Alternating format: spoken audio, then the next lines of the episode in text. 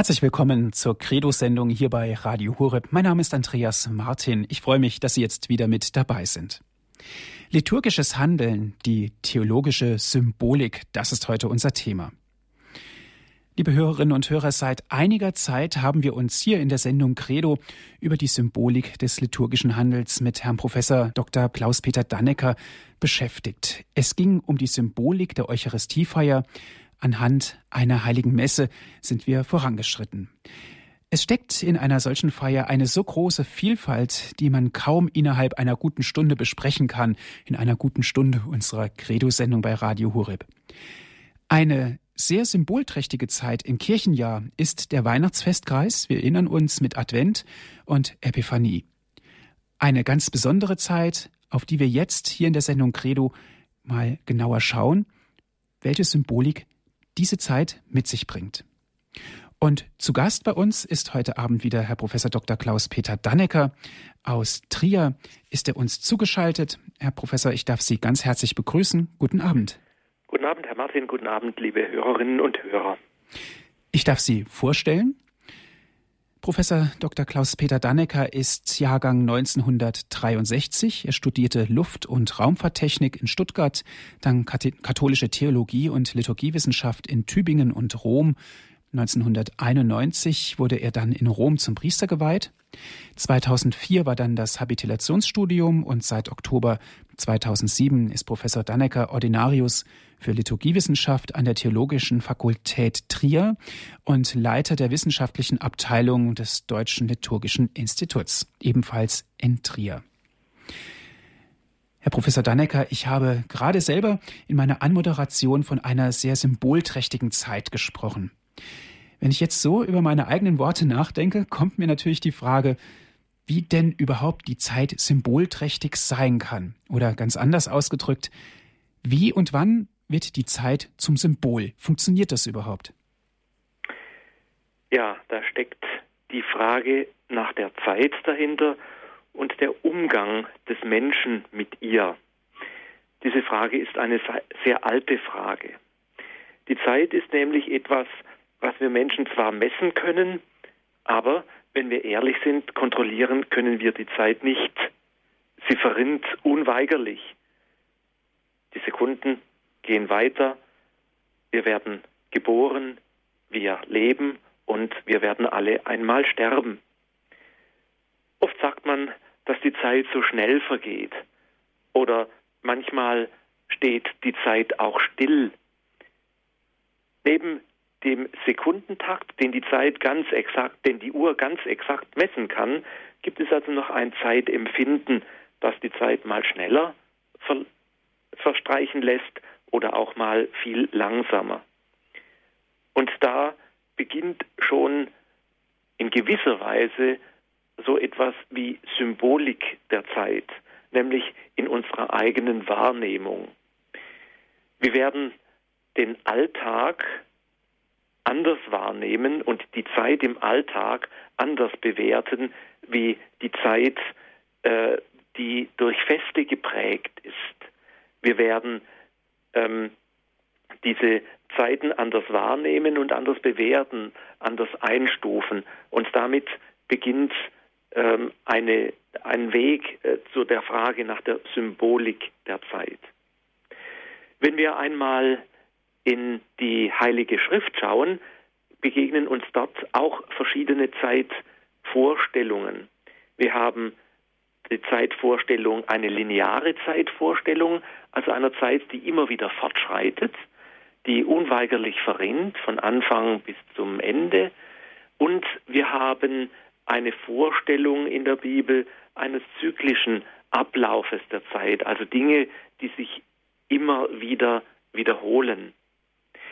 Das können wir am eigenen Leben selber feststellen.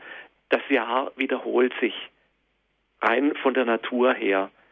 Der Winter, der Frühling, der Sommer und der Herbst bilden einen Kreislauf, der sich immer wiederholt und immer wieder neu für Überraschungen sorgt.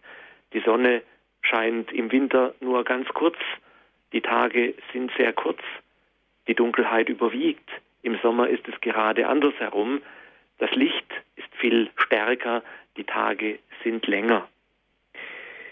Der Tag selber ist ein solcher zyklischer Ablauf, der sich immer wiederholt mit dem großen Zyklus des Jahres. Aber wir haben natürlich auch das lineare Zeitverständnis. Wir ähm, werden geboren, wir wachsen auf, sind Kinder, Jugendliche, Erwachsene, werden älter, kommen ins Alter und irgendwann eben sterben wir. Auch das ist eine lineare, ein lineares Zeitverständnis, das sich dann auch in der Bibel zeigt. Dann haben wir auch in unserem Leben Zeiten, die unterschiedlich sind. Ich meine, unterschiedlich von der Wahrnehmung her. Es gibt Zeit, Zeiten, die Angst machen und Zeiten, die glücklich macht. Zeiten, die Angst machen, sind ungewisse Zeiten, vielleicht Zeiten der Krankheit, Zeiten der Bedrohung oder ich weiß nicht, wie soll es weitergehen, Zeiten, in denen wir mit Schicksalsschlägen zu kämpfen haben. Andererseits gibt es auch Zeit, die glücklich macht. Ein Fest, ein Geburtstag beispielsweise oder ein Namenstag oder eine Hochzeit, das sind Hochzeit, auch vom Namen her schon hohe Zeiten, Zeiten, die uns ähm, glücklich machen, die einen Weg zeigen. Und damit gewinnt die Zeit eine besondere Ausstrahlung, ähm, die wir auch in bestimmten Jahreszeiten sehen. Zum Beispiel ist eine solche Zeit mit der Ausstrahl mit einer bestimmten Ausstrahlung für viele Menschen, auch ohne jetzt äh, den christlichen Hintergrund anzuschauen, die Adventszeit. Was da an Schmuck in unseren Städten, in den Wohnungen aufgebaut wird, nur um diese Zeit entsprechend zu begehen, ist ganz erstaunlich. Diese Adventszeit mit ihrem, mit ihren vom, vom äh, Tagesablauf, vom Jahresablauf her kürzer werdenden Zeit, kürzer werdenden Tagen, stellt da etwas dagegen mit ihren Lichtern und mit ihrem ähm, kuscheligen, mit ihrer kuscheligen Atmosphäre, mit der Vorfreude auf das Weihnachtsfest. So haben wir also Zeiten, die versuchen, durch ihren Charakter dann auch die, Menschen trotz einer vielleicht äußeren Bedrohung oder Schwierigkeit dann einen wohlfühlen zu lassen.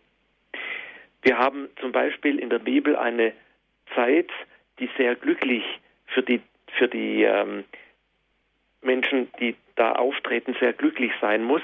Ich denke jetzt an das Tabor-Erlebnis, wo Jesus mit drei Jüngern auf den Tabor steigt und Jesus in seiner Herrlichkeit erscheint. Die Zeit ist für die Jünger so interessant, dass Petrus sagt, lass uns drei Hütten bauen. Was ja nichts anderes bedeutet als diese Zeit, dieses Erlebnis, das will ich festhalten, das will ich nie mehr loswerden, loslassen, das möchte ich behalten, weil ich einfach glücklich bin. Bekommt man dann verschiedene Elemente, verschiedene Bedeutungen in diese in, in der Zeit und die Zeit bekommt dann ein Symbol, wie eben die Adventszeit für viele ein Symbol für eben Daheimsein ist, Gemütlichkeit, vielleicht auch Miteinander in der Familie. Eine, äh, ein Phänomen, auf ein Phänomen möchte ich noch hinweisen. Schwierige Zeiten im Leben, sogenannte Übergangszeiten, werden von allen Kulturen mit Feiern belegt. Übergangszeiten sind auch die Übergangszeiten im, nicht nur im Jahreslauf, sondern auch im persönlichen Leben, beispielsweise die Geburt. Da gibt es in allen Kulturen eine Feier. Wir haben die Taufe. Oder wenn ein Mensch erwachsen wird. Wir haben Erstkommunion Firmung um diese Zeit. Oder wenn es eben ähm, zum Leben zu zweit geht, Hochzeit und so weiter. Auch an bestimmten Zeiten im Jahr sind Feiern, wenn es vielleicht zu angstmachenden oder schwierigen Situationen kommen könnte. Und darin steckt auch die Nähe Gottes, würden wir Christen sagen können. Herr Professor Dannecker, Sie haben gerade vorhin von schwierigen Zeiten auch gesprochen. vor allem in den Kulturen, dass die mit Feiern belegt sind. Wenn wir jetzt mal auf das Weihnachtsfest schauen, kann man denn das Weihnachtsfest auch so verstehen als Fest, das eine schwierige Zeit zu meistern verhelfen will? Ja, das kann man so sagen. Und zwar müssen wir da vor unsere christliche Zeit zurückschauen. Weihnachten feiern wir am 25. Dezember.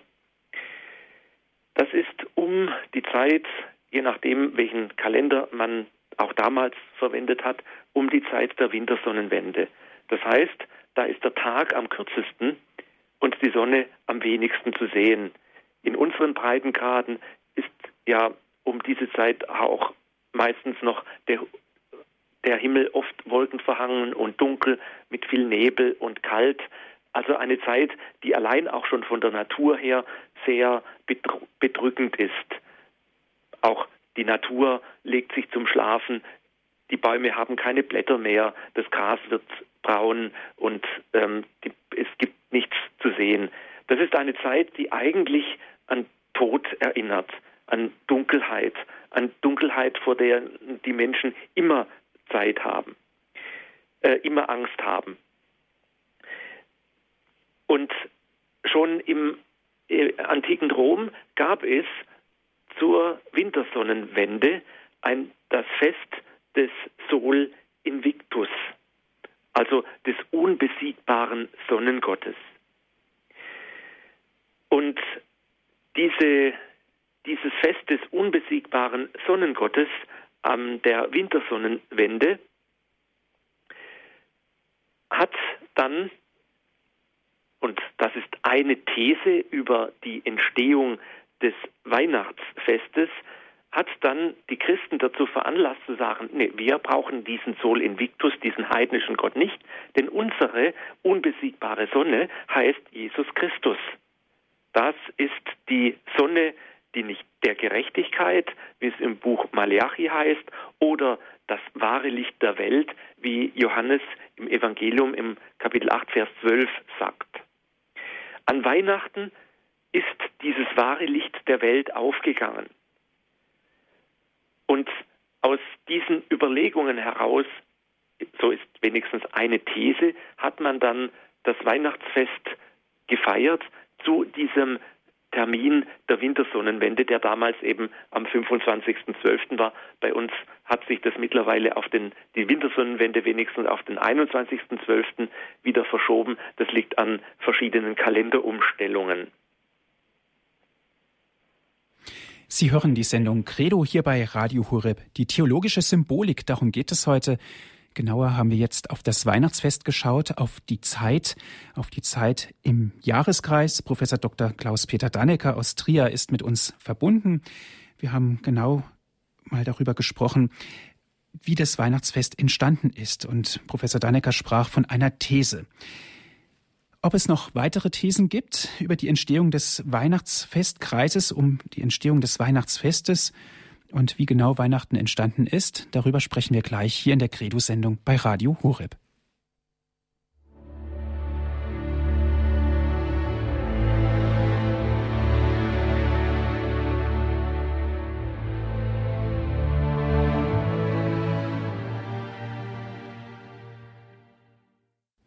Sie hören die Credo-Sendung hier bei Radio Horeb. Mein Name ist Andreas Martin. Ich freue mich, dass Sie jetzt wieder eingeschaltet haben. Es geht um das liturgische Handeln, die theologische Symbolik. Darüber sprechen wir heute mit Herrn Professor Dr. Klaus-Peter Dannecker. Aus Trier ist er uns zugeschaltet. Herr Professor Dannecker, vor der Musikpause sprachen Sie über das Weihnachtsfest und zwar von einer These zur Entstehung des Weihnachtsfestes. Gibt es da überhaupt noch andere Thesen, die Sie vertreten? Und können wir sagen, wann das Weihnachtsfest entstanden ist? Ja. Vorher habe ich von der sogenannten religionsgeschichtlichen apologetischen These gesprochen, also die These, dass unser Weihnachtsfest anstelle eines heidnischen Festes des unbesiegbaren Sonnengottes gefeiert wurde. Daneben gibt es noch verschiedene andere Thesen. Vielleicht die wichtigste und interessanteste davon ist die sogenannte Berechnungshypothese. Die ist, ähm, die geht dahin, dass die Christen angefangen haben, den Geburtstag ihres Herrn am 25. Dezember zu feiern, weil sie überzeugt waren, dass dies der historisch zutreffende Termin war. Man glaubte, aufgrund biblischer Hinweise den 25. Dezember als wirklichen Geburtstag Christi berechnen zu können. So zum Beispiel Johannes Chrysostomus. Und zwar ähm, hat das äh, damit zu tun mit der Empfängnis des Johannes und der Empfängnis Jesu Christi und der Verschiebung dann eben genau äh, um neun Monate beziehungsweise sechs Monate. Allen diesen Thesen, ähm, zu allen diesen Thesen muss man sagen, dass die ähm, wahrscheinlich allesamt nicht haltbar sind, sondern vielleicht ein bisschen ein Körnchen Wahrheit haben. Ähm, ein Grund, warum ich das so äh, überzeugt sagen kann, ist ein ganz einfacher, denn wir alle kennen den Bericht über die Geburt Jesu im Lukas-Evangelium. Da wird berichtet, dass der Engel zu Hirten auf den Feldern, die mit ihren äh, Herden auf den Feldern waren, gegangen ist und die, ihnen die frohe Botschaft verkündet hat. Daraufhin sollen die Hirten dann nach Bethlehem gegangen sein und das Kind im Stall gefunden haben. Jetzt kann man ganz einfach überlegen, wann sind Hirten mit ihren Herden auf den Feldern? Das ist in, im Heiligen Land nicht anders wie auch bei uns. Ähm, eben vielleicht von März oder April bis in den Oktober oder November, aber nie im Dezember. Deshalb ist der Termin, der 25. Dezember, vermutlich sicher nicht der Termin, an dem Jesus Christus tatsächlich geboren äh, worden ist. Das ist sicherlich nicht auch äh, sicherlich nicht wichtig, dass es genau der Termin ist. Ähm, auch Könige unserer Zeit feiern nicht an ihrem tatsächlichen Geburtstermin äh, ihren Geburtstag, sondern eben zu einer anderen Zeit. Und um die Symbolik dieser Geburt zu verstehen, ist der 25.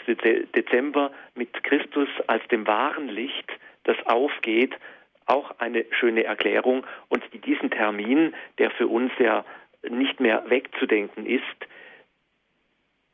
auch entscheidend und, und ganz passend. Damit kommen wir zu der Frage für uns, ist Weihnachten auch mit dem drumherum, was wir heute so haben, nicht mehr wegzudenken? War das immer so?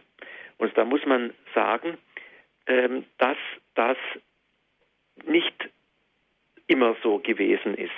Das erste Mal, dass man in Rom ein Fest der Geburt Christi nachweisen kann, ist das Jahr 336. Dort wird es zum ersten Mal mit Sicherheit gefeiert. Das kann man aus verschiedenen Kalenderaufzeichnungen äh, rückschließen. Also vorher ist es äh, nicht sicher, aber es ist nicht sicherlich nicht äh, sehr viel früher in Rom gefeiert worden, denn der ähm, Petersdom ist erst ab 326 äh, benutzbar gewesen. Viel früher war in Rom auch keine große Gemeinde, die äh, so großartig hätte feiern können. Wir können also davon ausgehen, dass das Weihnachtsfest in Rom etwa so um zu Beginn des äh, 4. Jahrhunderts zwischen 326 und 336 entstanden ist. Was bei der Entstehung noch dazu kommt, ist, und das lässt diese Zeit oder bestätigt diese Zeitangabe, ist die Auseinandersetzung um Jesus Christus selber. Wer ist Jesus Christus für uns? Wir bekennen heute im Glaubensbekenntnis, Jesus Christus ist wahrer Mensch und wahrer Gott eines Wesens mit dem Vater. Das war im, gerade im vierten Jahrhundert umstritten. Es gab einen, eine Irrlehre, den sogenannten Arianismus, der die Gottheit Christi leugnete und Christus als besonderes Geschöpf verehrt hat. Christus ist ein Geschöpf, das mehr ist als alle anderen Geschöpfe, aber kein Gott. Diese Irrlehre war relativ weit verbreitet und das Konzil von Nicäa hat 325 entschieden, festgestellt, dass es eine Irrlehre ist und diese Irrlehre dann auch verurteilt. Die hat dann noch relativ lange weitergelebt, ist dann aber letztlich verschwunden.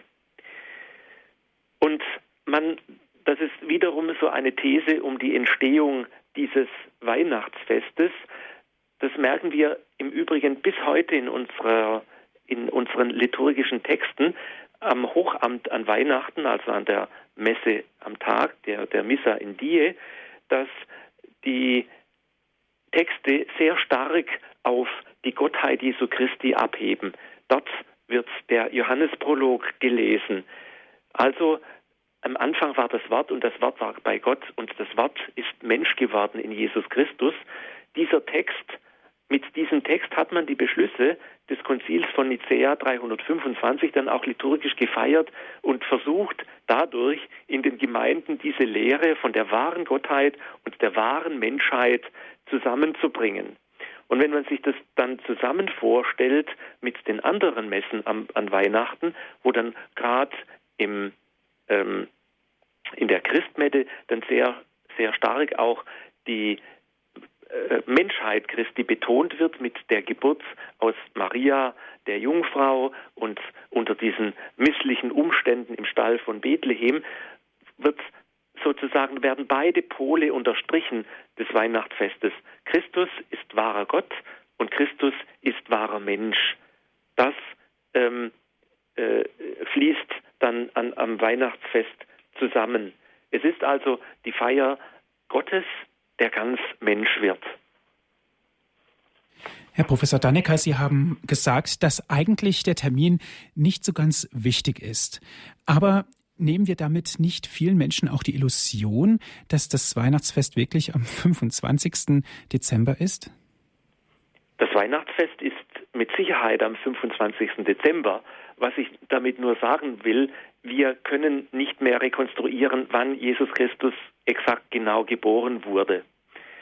Äh, man weiß ja auch, ich hoffe, dass ich da jetzt niemand vor den Kopf stoße, aber es ist, ähm, wir rechnen ja unsere heutige Zeit ähm, ab Christi Geburt. Wir schreiben das Jahr 203, äh, 2013 nach Christi Geburt. Wir wissen aber mittlerweile, dass man sich bei der Berechnung vertan hat und Christus tatsächlich etwa sechs oder sieben Jahre vorher ähm, geboren wurde. Ähm, das sind das sind so Zahlen, die auch ihre Symbolik haben und die auch in ihrer Symbolik wichtig sind, aber darüber hinaus für unsere sehr exakt, naturwissenschaftlich exakt denkende Welt natürlich auch in gewisser Weise provokant sind, weil sie eben nicht sagen, dass ähm, das ist mit eine, eine exakte Festlegung, sondern das ist eine Festlegung in der Symbolik. Deshalb auch die Symbolik, Christus wird geboren, wenn das Dunkel am größten ist, als das Licht, das zunimmt. Das ist eine symbolische Geburt. Herr Professor Dannecker, die Ostkirchen feiern ja das Weihnachtsfest an Dreikönig oder an Erscheinung des Herrn. Warum ist das so? Ähm, das ist zufällig so oder eigentlich gar nicht so. Ich habe jetzt an, ähm, am 6. Januar in den Nachrichten gehört, im Rundfunk, also nicht in Radio Horeb, ich gebe es zu, ähm, dass heute die orthodoxe Kirche Heiligabend feiert. Das ist richtig. Die feiern am 6. am 6. Januar Heiligabend. Das liegt aber nicht daran, dass die am 6. Januar Heiligabend feiern, sondern die feiern Heiligabend genauso wie wir am 24. Dezember. Nur folgt die orthodoxe Kirche oder viele der orthodoxen Kirche, Kirchen dem julianischen Kalender. Und bei der julianische Kalender ist gerade um diese zehn Tage verschoben, dass der 24.12. Julianisch auf den 6.1. Gregorianisch fällt. Daher kommt diese eigentlich ganz nette, äh, dieser ganz nette Zufall, dass das jetzt eben genau damit noch ein bisschen zusammenhängt. In der Tat ähm, feiert dann aber auch konsequenterweise am 7.1. Äh, gregorianisch äh, die orthodoxe Kirche den 25. Dezember ähm, julianisch, also das Weihnachtsfest, und dann eben zehn Tage später, das dürfte dann ähm, eben äh, jetzt sein, äh, da feiern die dann ähm, Epiphanie auch versetzt. Also die sind in ihrem ganzen Kalender versetzt, was übrigens auch beim Osterfest ist, was aber nochmals eine andere Symbolik von der, von der Festlegung, eine andere Festlegung hat. Ähm, und von daher kann man sagen, wir die feiern das zwar versetzt an Epiphanie, aber doch an, am richtigen Termin, weil haben aber einen anderen Kalender. Für die orthodoxe Kirche ist aber das Erscheinungsfest, also Epiphanie, viel wichtiger als die, ähm, die, äh, das Weihnachtsfest an sich. Das hängt vielleicht auch mit der Symbolik dieser Zeit zusammen. Die ist eigentlich relativ eingängig, wenn man sie sich einmal vor Augen geführt hat. Wir kennen das Evangelium vom Weihnachtsfest. Dort kommen Hirten von ihren Herden in den Stall nach Bethlehem und huldigen dem neugeborenen König, dem Kind, in dem sie den Messias und den Heiland erkennen, weil es ihnen der Engel mitgeteilt hat. Die Hirten sind aus der Umgebung von Bethlehem dorthin gekommen. Das sind Israeliten, Juden. Die gehen zum neugeborenen König der Juden. An drei König, an Epiphanie, kennen wir das Evangelium, das beschreibt, wie die Weisen aus dem Morgenland sich auf den Weg machen und dann beim neugeborenen König eintreffen, nachdem sie noch bei Herodes sich erkundigt haben und sich durchgefragt haben, beziehungsweise dem Stern gefolgt sind und bis nach Bethlehem in den Stall kommen. Diese Magier oder Sterndeuter aus dem Osten waren Heiden, sodass auch, und das ist die Symbolik dieses Tages, dieser den Heiden die Gottheit Christi aufgescheint ist. Die haben verstanden, warum es geht. Die haben in dem Kind, das dazu noch in einem Stall geboren wurde, den herrlichen Gott erkannt und haben ihm deshalb gehuldigt und ihre Gaben überreicht. So kann man sagen, dass in diesen beiden Festen, Weihnachten und Epiphanie, sich die Kirche bei Jesus Christus trifft. Die Kirche, die entstanden ist aus Israel und die Kirche, die entstanden ist aus den Heidenvölkern, aus den Völkern gekommen ist. In dieser Symbolik liegt eine unheimliche Weite auch unseres Feierns. Wir feiern das voll Dankbarkeit, dass auch wir, auch heute noch, Jesus Christus als den König und Heiland und Herrn erkennen dürfen. Und von daher ist der Ostkirche dieser das Erscheinungsfest viel wichtiger, weil auch sie, wie auch unsere Kirche, aus den Völkern stammt. Und diese ähm, Symbolik der Kirche aus den Völkern liegt diesem Fest zugrunde. Und das Erscheinungsfest geht ja weiter, das hört nicht auf mit dem 6. Januar. Wenn man die Antiphonen des Stundengebetes am 6. Januar anschaut, dann werden darin in den Antiphonen von Benediktus und Magnificat in Laudes und Vesper, meine ich jetzt, da werden drei Wunder beschrieben. Das Wunder, dass die Magier aus dem Osten nach Bethlehem kommen, das Wunder der Taufe Jesu und das Wunder der, der Wein äh, der Verwandlung von Wasser in Wein in Kana. Diese drei Wunder werden an Epiphanie gefeiert oder wurden an Epiphanie gefeiert. Die Liturgie hat zum Teil zu bestimmten Zeiten auch alle drei Evangelien in, in der Feier am, an äh, Dreikönig gelesen. Mittlerweile hat man das aber ausgedehnt. Ich meine auch gar nicht unglücklich ausgedehnt. Wir haben Epiphanie gefeiert am 6. Januar. Eine Woche später oder je nachdem, wie das liegt, feiern wir am Sonntag nach Epiphanie das Fest der Taufe des Herrn, in, an dem die Stimme aus dem Himmel ertönt, dies ist mein geliebter Sohn. Und nochmals eine Woche später, das ist dann der zweite Sonntag im Jahreskreis, wird das Evangelium verkündet von der Hochzeit zu Kana, an der Jesus Christus sein erstes Zeichen tut. Das sind Epiphanie-Erlebnisse. Auch die Evangelien den, an den Tagen zwischen diesen Feiern sind Epiphanie-Evangelien, an denen die Bedeutung Jesu Christi deutlich wird, wer Jesus Christus ist, derjenige, der Wunder tun kann, derjenige, zu dem der Vater sagt, du bist mein geliebter Sohn. Da wird dann für alle Menschen sichtbar, wer dieser Jesus Christus ist. Und die, die, die äh, Zeit im, im Kirchenjahr könnte man auch, wenn mittlerweile nach Taufe des Herrn die Zeit im Jahreskreis beginnt, hängt innerlich sehr eng mit Epiphanie zusammen und das Epiphaniegeschehen geht weiter. Das ist zum Beginn des Jahreskreises immer so, dass man sich zuerst mal vergewissert, auch feiernd vergegenwärtigt und vergewissert, wer dieser Jesus Christus ist, was der tut, was er getan hat und wie sich der zeigt im Leben mit den Menschen, die ihn erleben durften.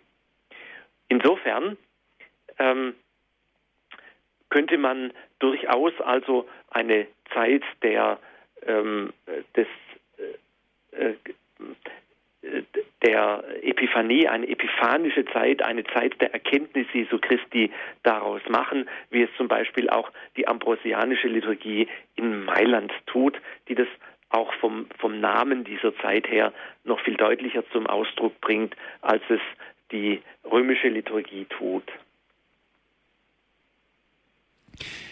Herr Professor Dannecker, ein, eine wichtige Symbolik ist natürlich auch der Weihnachtsbaum, wenn wir jetzt darauf mal zu sprechen kommen. Für viele Menschen ist der Christbaum, der Weihnachtsbaum unheimlich wichtig. Ist es überhaupt ein christliches Symbol, was wir da in unseren Zimmern aufstellen? Ja, das ist ähm, mir eine große Frage. Ähm, ich glaube, jetzt etwas scherzhaft gesagt, wenn ein, ein Mensch, der nicht mit unserer Kultur vertraut ist und nicht viel weiß über unser Leben in Europa, auch vom christlichen Glauben nichts weiß, in der Zeit des Advents, vielleicht bis Weihnachten so äh, nach Europa kommt, vielleicht auch nach Deutschland kommt, der würde mit absoluter Sicherheit sagen, da muss irgendein Baumfest sein. Und überall werden diese Bäume aufgestellt. Auch, und das finde ich immer schade, ohne den tiefen Sinn dieses Baumes zu verstehen. Der Tannenbaum ist ein Lebenssymbol. Der Brauch, um Christtag und Neujahr Tannenreisig oder kleine Tannenbäume im Haus aufzustellen, ist um 1500 im Elsass nachzuweisen. Der älteste Christbaumschmuck sind Äpfel und Oblaten. Ein Bericht aus Straßburg von 1605 vermerkt zudem, der Christbaum stehe gewöhnlich in einem mit Moos ausgelegten Gärtchen. Und damit wird die Symbolik dieses Baumes schon angedeutet. Diese Art der Aufstellung und des Schmucks erweist den Christbaum als Lebenssymbol in einem tieferen Sinn. Der Garten in dem der Baum des Lebens wächst, weist auf den Paradiesgarten hin. In, am Anfang des Buch Genesis wird davon berichtet. Die Äpfel als Christbaumschmuck erinnern an die Früchte am Baum in der Mitte des Paradieses und an den Apfel des Sündenfalls.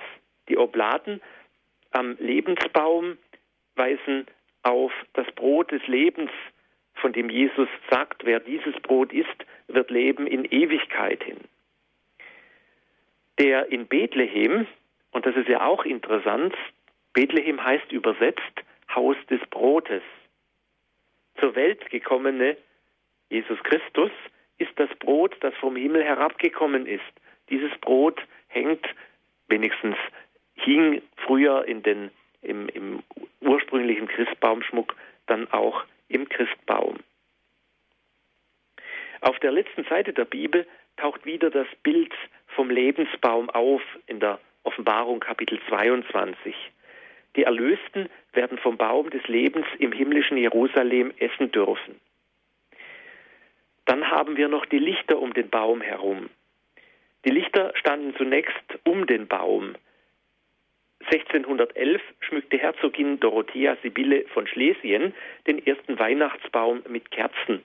Das Lichtsymbolik verband sich mit dem Lebenssymbol, wie wir auch ähm, im, am ersten Weihnachtsfeiertag im, im Evangelium hören, in Johannes 1, 4 und 5. In ihm war das Leben und das Leben war das Licht der Menschen und das Licht leuchtete in der Finsternis und die Finsternis hat es nicht erfasst. Wir sehen also, dass der Christbaum ein Lebenssymbol auf verschiedenen Ebenen ist, die durch die verschiedenen, durch den Schmuck dann noch ausgedrückt wird. Sie hören die Sendung Credo hier bei Radio Hureb. Liebe Zuhörer, es geht um die christliche Symbolik. Wir sind im Gespräch mit Herrn Professor Dr. Klaus-Peter Dannecker. Aus Trier ist er uns zugeschaltet.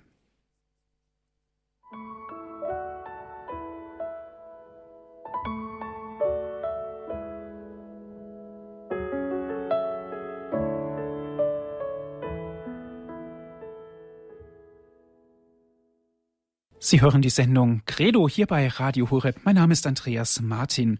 Liturgisches Handeln, die theologische Symbolik, das ist heute unser Thema. Ganz konkret haben wir über das Weihnachtsfest gesprochen. Wir sind im Gespräch mit Herrn Professor Dr. Klaus-Peter Dannecker. Aus Trier ist er mit uns jetzt telefonisch verbunden. Herr Professor Dannecker, ich darf eine erste Hörerin begrüßen. Das ist Frau Platt. Sie ruft an aus dem Kreis Esslingen. Grüß Gott, Frau Platt. Grüß Gott, Herr Martin. Grüß Gott, Frau. Frau Blatt. Ja, Herr Dannecker, ähm, ich möchte äh, nicht belehren, sondern ich wollte nur sagen, was ich weiß. Also Jesus ist am jüdischen Lichterfest geboren. Das ist bei denen das Tempelweihfest gewesen. Das ist beweglich wie das Osterfest bei uns. Und, äh, und da wurden dann immer viele Lichter angezündet.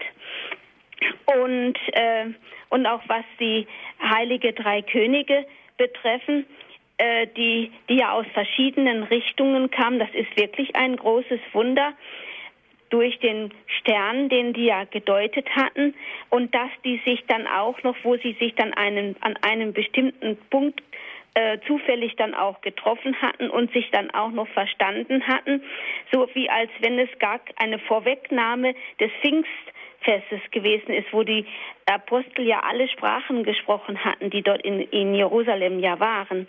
Und, und dann auch, ähm, was, das was der Tannenbaum betrifft, ich vermute, dass das ohne es, ohne dass man es vielleicht weiß, ähm, oder auch geahnt hat, ich weiß es nicht, dass man dann die Lichter an den Tannenbaum in unseren Breitengraden, das sieht ja auch sehr schön aus, dann äh, angefangen hatte, damit zu schmücken und mit allem Möglichen. Und ähm, ich denke, das wird wohl so gewesen sein.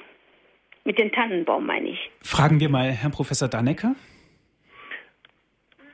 Also über die über dieses äh, dieses Datum mit dem jüdischen Lichterfest ist mir jetzt nichts bekannt. Ähm, dass da tatsächlich Jesus geboren sein sollte. Auch die, die biblischen Zeugnisse geben ja da nichts darüber her, dass es in einem bestimmten äh, Tag äh, gewesen sein kann. Ähm, mit, den, mit den Weisen aus dem Morgenland, da gibt es ja noch ähm, in der Legende Aurea von ähm, Jakobus von Voragine äh, die These, dass der alttestamentliche Prophet Balaam ähm, in das Morgenland gezogen ist und dort ähm, eine, ähm, eine ähm, Sterndeuter äh, gegründet hat und aus dieser Sterndeuterschule viele, viele Generationen nach ihm ähm, sind dann die heidnischen, haben dann, die haben immer die ganze Zeit die, den, den Himmel beobachtet, eben nach den, nach den ähm, Instruktionen ihres, ihres Gründers und haben dann eben zur Zeit Jesu den Stern Jesu entdeckt oder was es dort auch gab ähm, äh, und, und sind dann aufgebrochen, haben drei losgeschickt äh, und sind dann aufgebrochen, um, um, dieses, um diesen neugeborenen König zu finden. Das ist aber legendär. Also da gibt es verschiedene Legenden und Erzählungen darüber hinaus. Und natürlich gebe ich Ihnen recht, dass so ein, ein äh, Baum mit, mit Lichtern schön aussieht. Ich habe äh, ja genannt, wann man das zuerst erstmals nachweisbar äh, sagen kann, dass es Lichter um und später dann eben ab 1611 im Christbaum selber Lichter gab. Ähm, natürlich kann man noch beim Christbaum die Symbolik anführen, ähm, die wir ja im der Adventszeit sehr häufig hören, nämlich dass aus dem ähm, Stamm Isais, aus dem abgebrochenen, aus dem toten Stamm ein neuer Spross äh, hervorgeht und dieser neue Spross ist eben Jesus Christus. Also von daher hat, hat der ganze Baum auch ein, ein ist, ist der ganze Baum auch ein Christus-Symbol und Christus ist das Licht der Welt. Also das ist schon sehr passend oder man kann es als sehr passendes Symbol entdecken. Nur wissen das halt ähm, viele unserer Mitmenschen überhaupt nicht mehr und für die ist dann der Baum irgendwie so ein, eine äh, Zimmerdeko, zu einer Zimmerdeko verschwunden, obwohl er eben ein zutiefst christliches Symbol ist. Und damit ähm, passiert genau das, was eben Weihnachten oder vielmehr Epiphanie nicht ist. Epiphanie ist das Fest der Entdeckung Jesu Christi im Unscheinbaren. Dieses unscheinbare Kind im Stall in Bethlehem ist wahrer Gott und wahrer Mensch. Das dürfen wir entdecken, wir Gläubigen. Und ähm, deshalb dürfen wir auch an einem Tannenbaum, der vielleicht ein bisschen geschmückt ist, auch ein christliches Symbol entdecken und viele unserer Mitmenschen eben nicht. Und an uns liegt es, dafür Zeugnis abzugeben und ähm, diese Menschen auch wieder zur Erkenntnis zu führen, dass auch für die Epiphanie geschehen kann, damit auch da Christus entdeckt wird. Gut, dann bedanke ich mich sehr herzlich zunächst bei Herrn Professor für Ihre Ausführungen und bei Frau Platt. Dankeschön. Ja, bitte sehr. Alles Gute, auf Wiederhören. Wiederhören. Es geht weiter mit Frau Fechler. Sie ruft an aus Ankum. Guten Abend, Frau Fechler. Ja, grüß Gott, Herr Martin. Und grüß Gott, Herr Professor Danecke. Grüß Gott, Frau Ich wollte nur mal sagen, Sie erwähnten ja die Antiphon. Ja. Antiphon. Und da habe ich mich an dem Sonntag, ich meine, das war erst letzten Sonntag, Taufe Jesu, da ähm, hieß es doch heute. Ich habe Epiphanie gemeint, nicht Taufe Jesu. Ja, das war aber dann in dieser Antiphon. Also das Ja. war, da hieß es einmal heute, ähm, wies man dann, da wies man dann hin auf die Weisen. Dann kam nochmal das Wort heute, Hodie, da wies man hin auf die Taufe Jesu im Jordan. Und dann kam nochmal heute, Hodie, und dann wies man hin auf die Hochzeit zu Kana. Da, wo ähm, eben auch ähm, die Götter, Epiphanie, sagten sie, zeigt sich am Kind. Aber es zeigt sich ja auch in der Taufe Jesu, äh, wo äh, dann, wo es dann hieß, das ist mein geliebter Sohn, an dem ich mein Wohlgefallen habe, also so der Sohn Gottes. Und bei der Hochzeit von Kana, da heißt es ja dann äh, das erste Wunder, das da geschieht, also auch, ähm, also da heißt es dreimal heute äh, in dieser Antiphon. Und jetzt finde ich das gar nicht mehr, es war zur Taufe Jesu. Und da habe ich mich gefragt, warum denn dreimal? Man legt das dann alles zusammen in dieser Antiphon. Und dann habe ich halt gedacht, für Gott ist immer heute. Also ob es nun jetzt Weihnachten ist oder ob es, ob es jetzt Taufe Jesu ist oder Hochzeit zu Kana. Aber ich äh, verstehe nicht, warum es drei, verstand nicht, warum es dreimal Hodie heißt, heute heißt. Und dann wollte ich Sie nochmal fragen, äh, können Sie nochmal erklären, warum man die Weihnachtszeit so verkürzt hat? Denn ich kenne das ja, ich bin ja nun schon älter oder alt, älter alt. Ähm, auf, da war es ja immer bis zu Maria Lichtmess, also Darstellung Jesu im Tempel.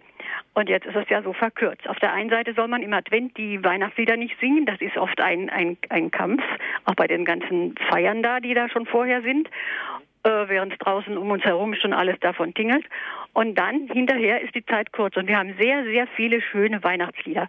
Ich äh, ja, die, die Tannenbäume sind bei uns raus aus der Pfarrkirche. Die Krippe steht noch. Bei mir steht der Tannenbaum auch noch. Für diese Jahreszeit finde ich das einfach wunderbar. Man kann sich noch dran erfreuen. Außerdem ist er ja auch teuer meistens. Und äh, ich habe mir die Erklärung dafür gegeben, weil auf dem Petersplatz in Rom, die haben doch immer einen ganz, ganz tollen großen Weihnachtsbaum, also Christbaum, ja. Und in Rom muss es ja immer um diese Zeit dann wohl schon jetzt äh, wärmer sein, bisschen wärmer. Und dann rieselt eben dieser Tannenbaum ähm, der rieselt ja dann auch eher und äh, dann muss man den ja auch eher wegschaffen. Und dann denke ich, deswegen muss ja auch die Weihnachtszeit dann kürzer sein. Mhm. Ja, es ist eine nicht ganz logische, aber. Ist eine These, Frau Fechler. eine ganz tiefe Deutung. Ja, danke schön. Das ist ja nach dem Zweiten Vatikanischen Konzil wahrscheinlich passiert. So, jetzt lege ich auf. Dankeschön, alles Gute ja, für schön, Sie. Tschüss. Schönen Abend. Also, ähm, ich habe gerade ähm, beim Zuhören äh, das ähm, Stundenbuch aufgeschlagen. Die Antiphon an Erscheinung des Herrn ähm, heißt ähm, Drei Wunderheiligen diesen Tag. Heute führte der Stern die Weisen zum Kind in der Krippe. Heute wurde Wasser zu Wein in der Hochzeit zu, in der Hochzeit. Heute wurde Christus im Jordan getauft, uns zum Heil. Halleluja. Ähm, das hat man an diesem einen Tag zusammengefasst. Das ist ein Tag der Erscheinung, aber das liturgische Heute ist ja über viele Tage hinweg. Ähm, wenn wir zum Beispiel in der Osteroktav oder in der Weihnachtsoktav, da heißt es immer, heute wurde Christus geboren oder heute ist Christus auferstanden, weil die Liturgie, und das ist auch wieder, führt uns zurück auf den Anfang mit der Zeit, die Liturgie kann die Zeit anhalten und dann ist immer heute. Und zur Vollständigkeit, die Magnificat-Antiphon an Taufe des Herrn heißt, Christus hat uns geliebt und uns durch sein Blut von unseren Sünden erlöst. Er macht uns zu Königen und zu Priestern für Gott, seinen Vater. Ihm sei die Herrlichkeit und die Macht in alle Ewigkeit. Amen. Also ähm, diese drei verschiedenen Geheimnisse der Epiphanie werden tatsächlich an Epiphanie selber erwähnt. Ähm, früher, wie ich vorher schon ausgeführt habe, wurden auch alle drei Evangelien an diesem einen Tag mal gelesen. Jetzt hat man das auseinander dividiert und gibt uns da etwas mehr Zeit dazu. Warum man die ähm, Weihnachtszeit verkürzt hat, ähm, hängt mit der Struktur des liturgischen Jahres zusammen. Und ich habe versucht zu sagen, dass die liturgischen Texte sehr an Weihnachten orientiert sind, also die liturgischen Texte, die Schriftlesungen, äh, die Messformulare sind in dieser Zeit noch sehr an, an, ähm, an Epiphanie und an Weihnachten orientiert und es spricht auch überhaupt nichts dagegen, dass man noch das ein oder andere Weihnachtslied singt. Nur ist es schwierig einzusetzen und ich glaube, dass durch die vielen Weihnachtslieder, die man seit äh, Mitte November irgendwo äh, beim Einkaufen oder sonst wo in den Städten hört, dass man die einfach nicht mehr hören kann. Ähm, es ist immer eine Frage, wie so ein liturgisches Jahr strukturiert wird. Der zweite Februar als Fest der Darstellung des Herrn oder Maria Lichtmess, wie man auch sagt, ist ein Fest, das 40 Tage nach Weihnachten stattfindet und damit also sehr eng mit diesem Weihnachtsfest zusammenhängt. Ähm, man sagt auch, dass es zu, zum Weihnachtsfestkreis gehört, aber eben ausgelagert ist. Und das kann man ohne weiteres, es spricht nichts dagegen, wenn jemand das mag, dass er seinen Christbaum ähm, noch eben stehen lässt bis zum 2. Februar. Auch die Krippen werden vielerorts bis zum 2. Februar stehen gelassen, weil sie ja das Ereignis darstellen, das eben noch zählt und das es jetzt gilt einzuholen. Wir haben im Advent die Ankündigung Jesu Christi gehört, der soll kommen, der wird kommen, immer mehr auch beschrieben, aus, schon aus den alttestamentlichen Quellen heraus, die neutestamentlichen Quellen um Johannes herum. Das müssen wir jetzt einlösen, was wir gehört haben. Und dazu geben uns auch die Schriftlesungen in dieser Zeit, auch wenn es jetzt nicht mehr explizit Weihnachtszeit heißt, Gelegenheit dazu. Es sind Texte, die uns die Epiphanie, also die Erscheinung Christi in unserem Fleisch, nochmals erschließen. Dankeschön, Herr Professor Dannecker. Wichtig ist es doch auch, dass wir auch immer wieder einen Blick auf die Krippe werfen, jetzt im in Anführungszeichen gesprochen normalem Kirchenjahr, also in der, wie sagt man noch gleich, in der normalen Zeit, also die Zeit, die nach Weihnachten folgt, bis wirklich zum 2. Februar und somit auch das Weihnachtsfest in unseren Herzen und somit auch bei allen Menschen in unserem Glauben weitertragen. Ja, deshalb haben wir ja Krippen. Ähm, das ist eigentlich die ursprüngliche Idee von der Krippe. Ähm, die ist berühmt geworden durch Franziskus. Der hat in der Christnacht 1223 in einem Wäldchen bei Greccio, das liegt etwa 100 Kilometer nördlich von Rom im Rieti-Tal, in einem Krippenspiel das Ereignis von Bethlehem nachgespielt. Er hat sich also ein Kind besorgt, ausgeliehen, äh, und Ochs und Esel und eine Krippe und so und hat das, das, das Spiel, das nachgespielt, was im Evangelium berichtet wird. Ähm, und äh, dieses Beispiel des heiligen Franz hat Schule gemacht. Man hat ähm, das auch an anderen Orten nachgespielt und nicht nur nachgespielt, sondern dann auch statische Figuren aufgebaut, um sich das Evangelium besser vorstellen zu können. Und das ist eine alte, alte Hilfsmittel, ein altes Hilfsmittel bei der Meditation der Heiligen Schrift, dass man sich vorstellt, wie das war. Das hat der heilige Ignatius von Loyola dann in seiner meisterhaften Form dann ausgeführt, wie man sich eine solche Szene des Evangeliums vorstellen muss oder vielleicht auch malen kann.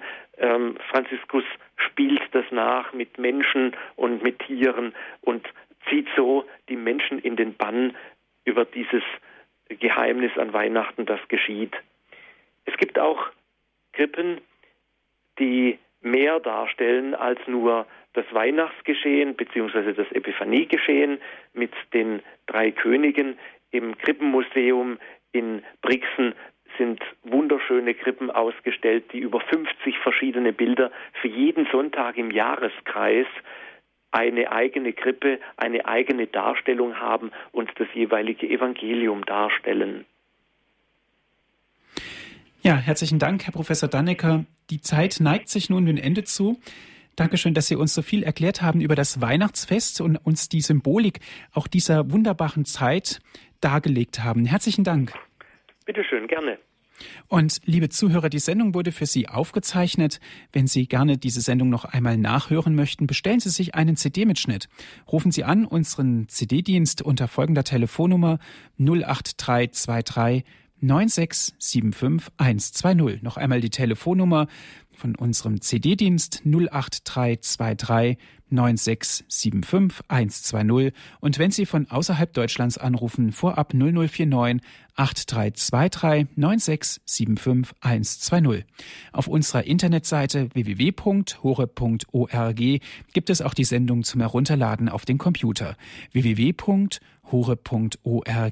das ist unsere Internetadresse. Dankeschön auch an Sie, dass Sie mit dabei waren, dass Sie sich mit eingebracht haben in die Sendung. Zu guter Letzt darf ich Sie, Herr Professor Dannecker, um den Segen bitten. Der Herr sei mit euch. Und mit deinem Geiste.